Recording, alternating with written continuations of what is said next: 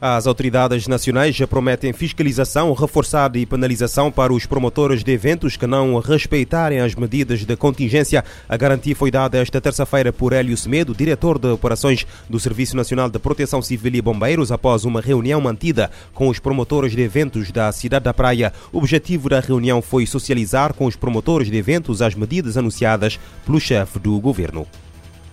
Essa resolução é bem exigente, que é que até delimita só a questão de certificado de Covid, mas também com teste antigênio de, uh, feito 48 horas antes. Ou seja, há duas possibilidades. O certificado de Covid, com a apresentação do, do documento de identificação pessoal e também teste antigênio negativo. Senão, não há possibilidade de entrada de um cliente uh, num, num espaço e caso haja incumprimento por parte de operadores, aquele produto acaba a ser penalizado. Entre as medidas ontem anunciadas pelo governo está a proibição das festas ou celebração na via pública e as festas em espaços fechados devem ser até o máximo de 40 pessoas e a entrada deve ser mediante a apresentação obrigatória de testes PCR ou de antigênio com resultado negativo para além do certificado de vacinação ou de recuperação. O país está em situação de contingência desde ontem até o dia 20 de janeiro eh, de 2022 mediante medida imposta pela situação de agravamento do registro da taxa de incidência da Covid-19.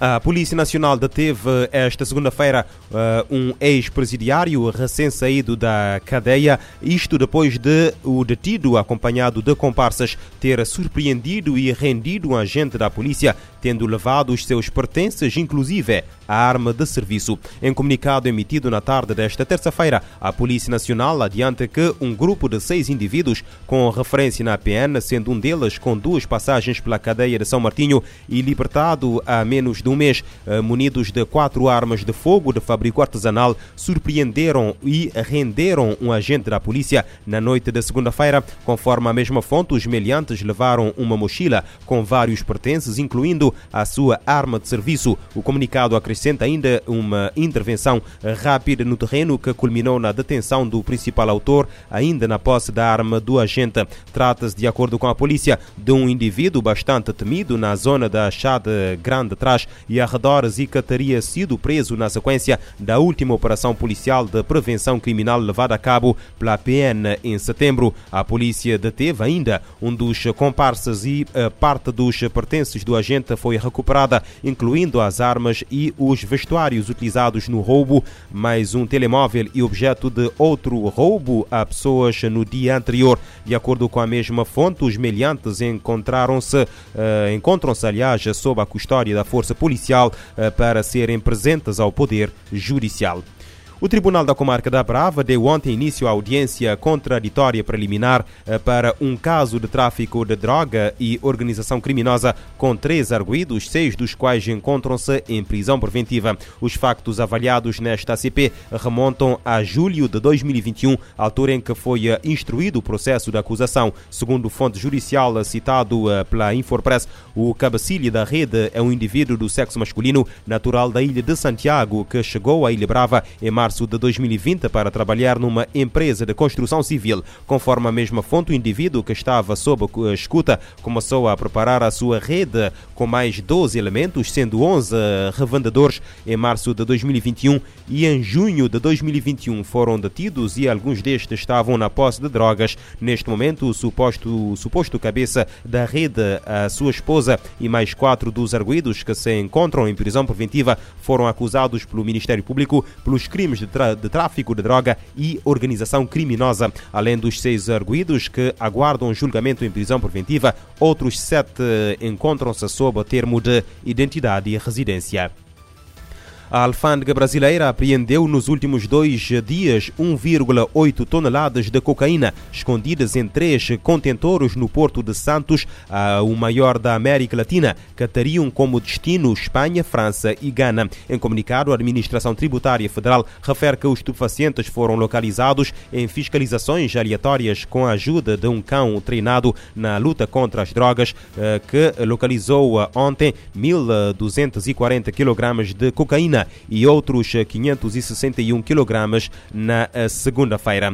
Com as apreensões desta semana, subiu para 16,2 toneladas o total da cocaína apreendida este ano no Porto de Santos, localizado no litoral do estado de São Paulo, o maior de toda a América Latina e principal porta de entrada e saída do comércio marítimo do eh, Brasil. Apesar de não ser um país considerado grande produtor de drogas, o Brasil é uma das maiores pontas nas rotas de envio da cocaína da América do Sul para a Europa.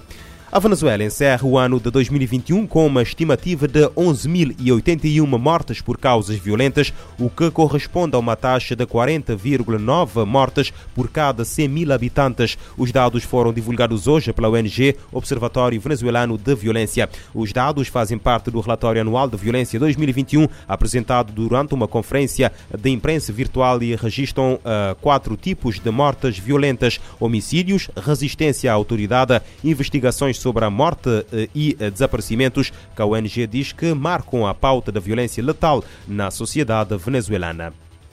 Em Angola, a população alerta para a falta de uh, comida na mesa na passagem de ano. É uma reportagem da Voz da América. Em vésperas de passagem de ano em Luanda, a falta de alimentação no prato de muitos cidadãos. É comum nesta fase do ano as famílias juntarem-se para comemorarem a passagem de ano. 2021 não será diferente para muitas famílias, mas para Antônio Carradi Vuns, funcionário de uma empresa privada, tem estado a viver uma fase crítica uma vez que não há alimentação e a sua família tem estado a passar fome. Na mesa falta muita coisa, preciso mesmo mês financeiro, alimentação, não temos nada. Estamos aqui de dia, 1, de dia 25, de dia, dia 30 até dia, 20, até dia 1, até assim, não temos nada na mão, é muito complicado. A família em casa sempre a passar fome. Isso aqui vai com basicamente as águas da chuva, vê com fome da nossa estrada. Está mal, está mal, dá pensamento, não está nada bom. Ah, vê se o governo vê esse caso aí. Já Gilberto Quinanga, funcionário público, diz que não está a passar bem porque enquanto funcionário, não consegue comprar uma digna cesta básica. Eu digo assim, não estamos a passar nada bem com as coisas que nós vimos no mercado. O, a cesta básica está muito elevado que nós não conseguimos comprar nem um saco de arroz que na qual encontra-se 14 mil, é, 14 a 15 mil kwanzas.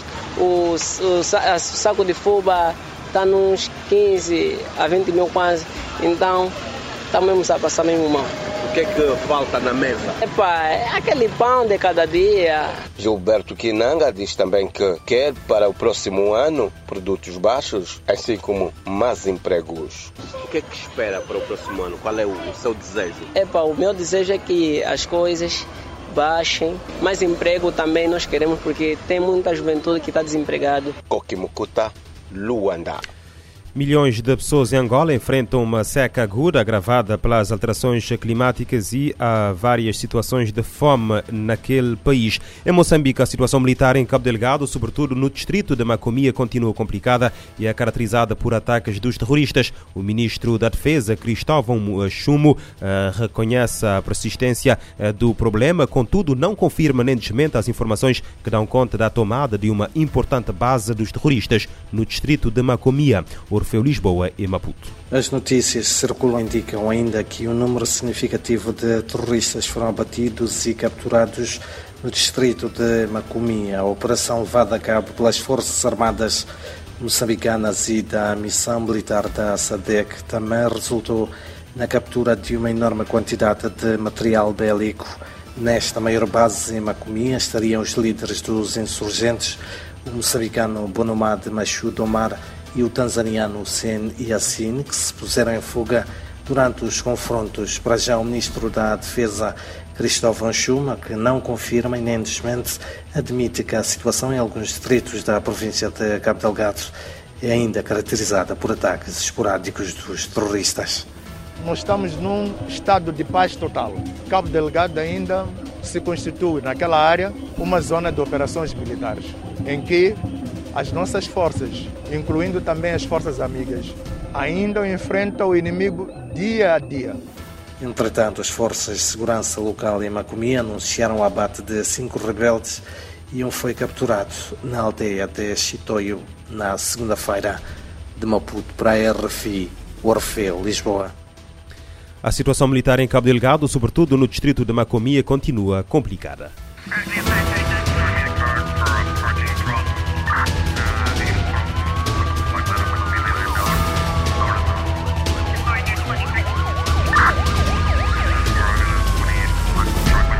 Este programa está disponível em formato podcast no Spotify e em radiomorabeza.cv.